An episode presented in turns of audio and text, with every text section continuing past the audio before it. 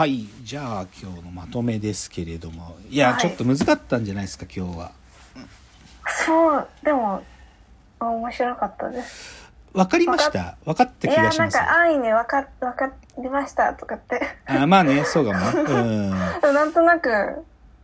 うんなんとなくうん、かけた感じは、そうですね。まあうん。今日ちょっとあの難しかったと僕が思うところの少しおそこの部分を言うとはい。まあでも五道を待ちながらっていうのは戯曲だからさうん。なんていうか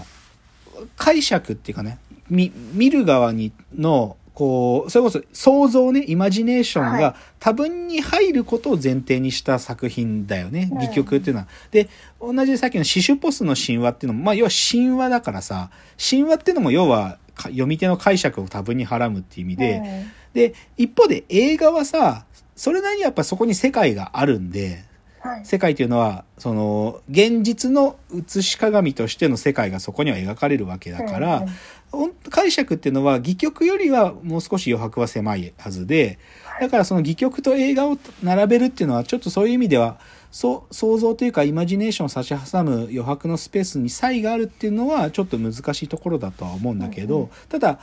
ポ両方ともポイントはでも深読みしたって OK なものだから、はいはい。だからその深読みの部分で共通項と差異っていうのを見出せるかどうかっていうのがまあ、はい。今日の主眼だったんだけどうん。だからねいやでも冒頭ちょっと言ったからちょっと名前出すと宮台真司って90年代から、まあ、彼がデビューして彼の特に2000年代の前半まで発し続けたメッセージって「終わりなき日常を生きろ」だったのね。終わりなき日常を生きろ。うんそのもう変化がない。それこそなんていうのかな。救済者は現れない。はい。救済者は現れない。だから彼はデビューした当時はあのオウム真理教の事件とかがあったからうん。救済者を待ち続ける行為でで救済者が来たって思うとああなっちゃうんだっていうそういう比較覚の中で日常に生きる我々にとってはもうこれは終わりなき日常なんだと。うん。その救済者が現れて自分たちが祝福されるその時というのは基本的にはもうそうじゃなくてこの日常っていうのが永遠に続くその終わりなき日常を生きろっていうのが宮台真司のメッセージだったのね。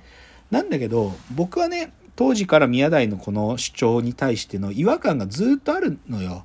はいやっぱりそれじゃあ人間は生きられないんだって僕は思うんだよ。うんやっぱりウラジミールとエストラゴンみたいに待つだけの悲劇というかうんその外の世界に通ずる何なんかその回路を持ってないことの悲劇っつうのはうん。やっぱりものすごいこう人間にくるなんか苦しみを強いるよね。それはうん。まあもう直裁に書いちゃってるからね合同で。しかも逆になんか待たれてる存在もぶっちゃけ神様じゃないんだよ本当はね。うんはいだから五道は苦しんでるし、うんなんか鴻上庄司の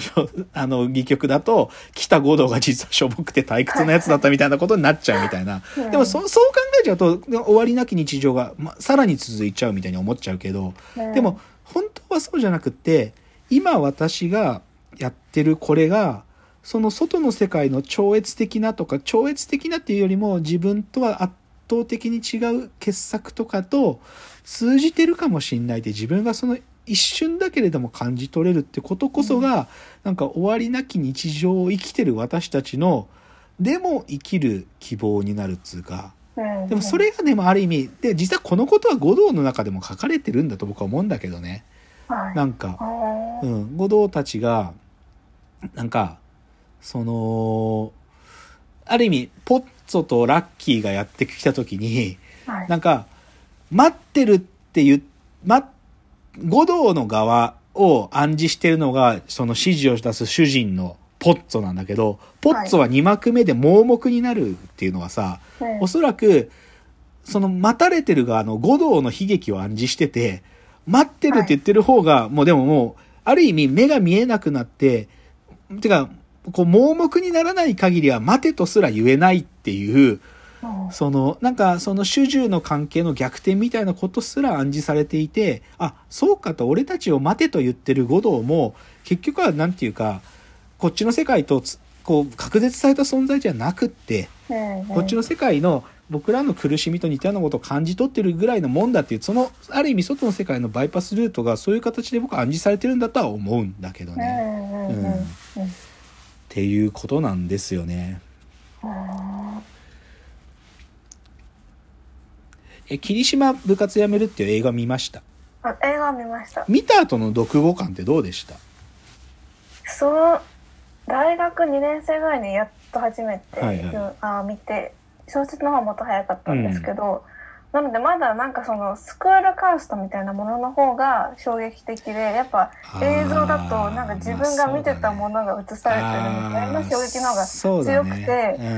ん。なんかでもざ好きなことがある人って強いのかなみたいな。ざっくりとしたなんかはいはいはい、なんかそういう別の世界を持ってる人って強いのかなみたいな感覚はうん。すごくこう浅い感じではありましたね。うん、いやでもそれはその僕が言ってることのえーあの入り口はまさしくでもそういう話だと思うんですよね、うんはい。だってあの映画の中で霧島が来ない部活辞めたってことに動揺しない存在は3人いてさうん。映画部の連中とはい。吹奏楽部の女の子とうん。あと野球部の先輩ねはいはいあのずっと素振りしてる。うん。あのドラフト来るまで引退しないっていうあの先輩。はい。彼らは別に霧島がなんていう話はどうでもよくって。うん。っていうねだからあの人たちはある意味での外へのバイパスを持ってる人たちのひうん。それぞれだと思うんだけどね。だからそういうのはまさしくで。でもさこれさ僕さなんでそうしちゃったのかなって思うのはね。はい。実はさ「霧島部活やめるってよ」の主題歌って高橋優の「日はまた昇る」って言ったんだよね。あはいはい。移りゆく人のよさんざめく時代よってあの強烈な歌ねなんか。はい。あれ最後かかった時結構こう、ま、もう一段階ぐーっと盛り上がったけどう、んうんうんで、さ、それのさ、ミュージックビデオがあるんだけど、見たことあります？あー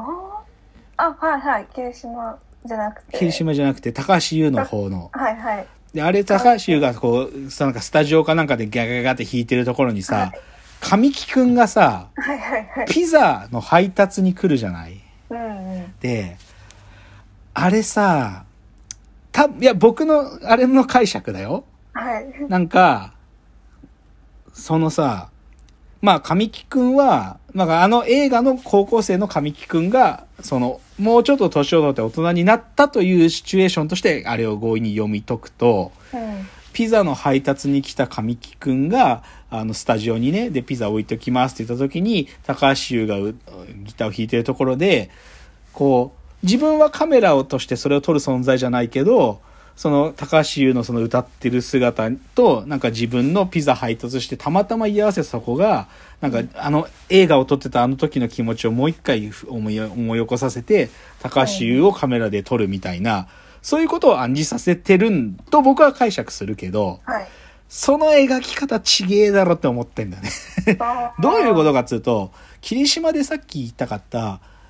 ゾンビ映画を撮ってる僕が、あの傑作と繋がる瞬間があるっていう話と、ピザの配達に来て、そこで高橋優が弾いてるものに感動して、カメラを、ま、回すあの気持ちをもう一度取り戻すっていうか、あの感じに、てか自分は撮ってないけど撮ってる感覚になるっていう、そういうことじゃねえんだと思うんだよね。なんか繋がってるっつうのは。は。そういうことじゃねえんだろって言いたくなるのがちょっとあって、